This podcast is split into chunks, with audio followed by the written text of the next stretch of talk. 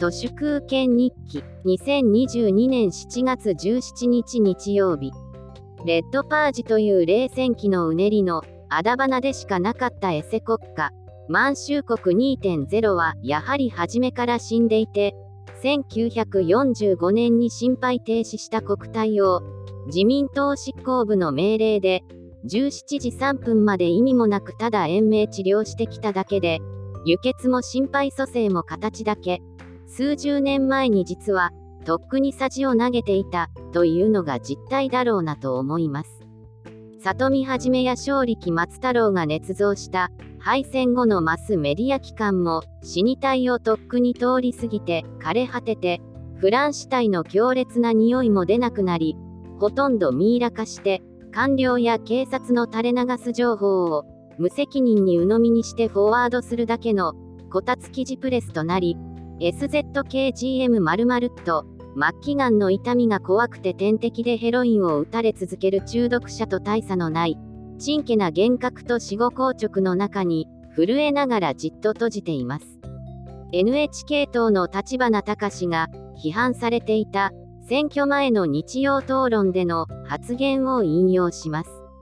社会保障というのは結局は質の悪い子供を増やしてはダメです。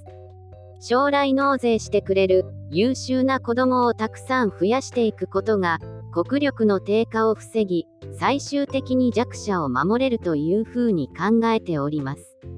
引用は以上です。これ優勢思想ですかね。優秀な子供に育てたい。将来たくさん稼ぐ大人になってほしい。という当たり前のことを言っているだけのような気がします。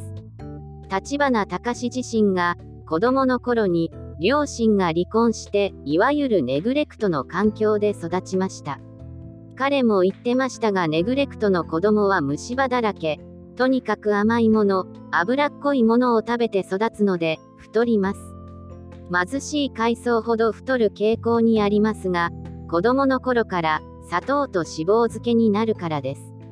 彼の出た YouTube の外録チャンネルを見た限り立花隆はネグレクトからのサバイバーです。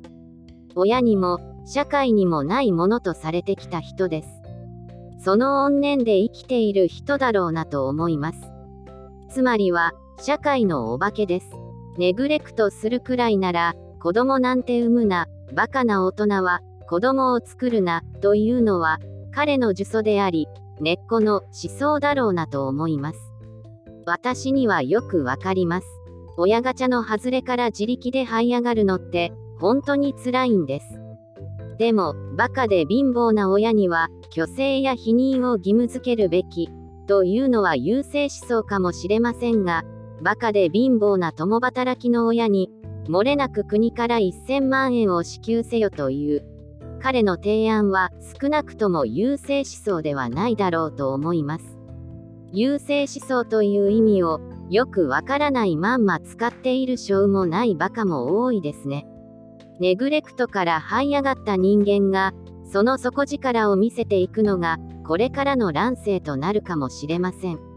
人間が持つ不気味な悪意や、人間の救いのない醜さへの、鋭い感性がないと、世界を見る目が濁ります。大人に甘やかされて育った人は、無意識に横兵になり、己が底辺から恨まれている自覚もまるでないので、安倍晋三のように振り向きざまに、二の腕から喉元に横から、弾を打ち込まれてあっけなく死にます。本日は以上です。ありがとうございました。人の行く裏に道あり花の山。